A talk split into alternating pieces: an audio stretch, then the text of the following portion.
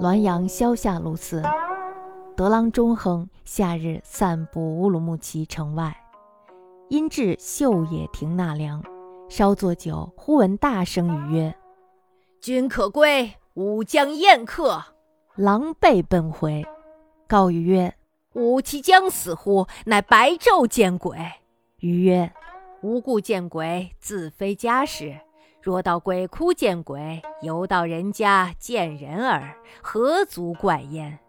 盖亭在城西深林，万木参天，仰不见日。屡趁之伏错者，罪人之伏法者，皆在是地。往往能为变怪云。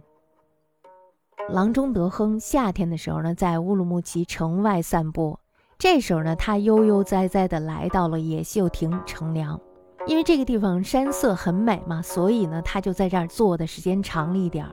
忽然间呢，他就听到身后有人大声说：“您回去吧，我要宴请客人了。”那么这时候，德亨他心里一惊，于是呢，狼狈的跑了回去。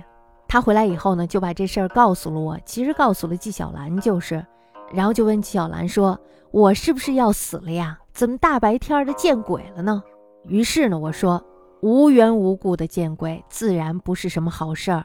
如果呢，你到了鬼聚集的地方见到了鬼，那就像是到了人家见到人罢了，有什么好奇怪的呢？